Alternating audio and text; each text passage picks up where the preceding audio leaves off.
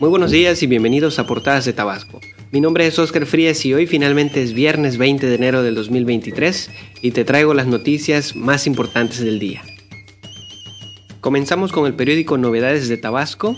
Nos informan que la feria ganadera será de talla internacional. El presidente de la Asociación Mexicana de Criadores de Cebú, Rubén García Osorio, miembro de comité, del comité organizador de la feria, afirmó que la exhibición nacional recibirá promoción internacional. Esto con la finalidad de que asistan productores centroamericanos y sudamericanos y conozcan la genética que hay en Tabasco.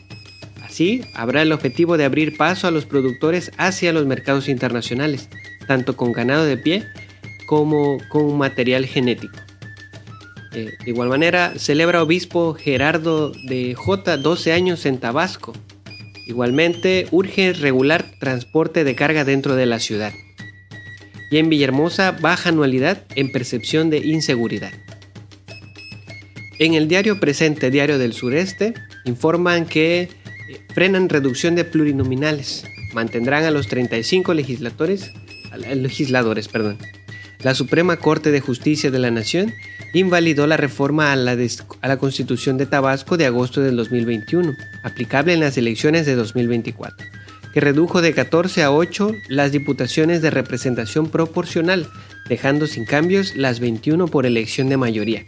Además, se evaluó que los ayuntamientos designen de manera directa a los delegados. En otras noticias, entrega Fonatur primeras casas en Tabasco. Actividad petrolera en Tabasco iniciará su recuperación. Ahora pasamos al diario de Tabasco. Invalida Corte reducir pluris. Ordena reponer eh, versión del artículo 12 de la Constitución de Tabasco, como lo vimos en el periódico anterior, con la integración de 35 diputados con 14 plurinominales. Invalida propuesta de 21 delegados electos por mayoría relativa y 8 por plurinominal. Gobierno y Congreso acatan resolución. También manera, de igual manera, urge Canacar que Tabasco aplique la ley contra rapiña. En portada del periódico Ahora Noticias, Ley de DASO y diputados plurinominales. Bueno, esta, esta la vamos a pasar porque es la misma que estábamos viendo anteriormente. En el ayuntamiento de Comalcalco invierten en techado de jardín de niños y barda en la primaria Francisco Villa.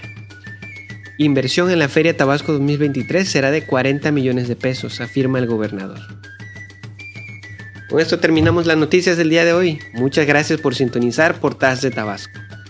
Eh, mi nombre es Oscar Frías y como cada día de lunes a viernes le invito a escucharnos en todas las plataformas de podcast.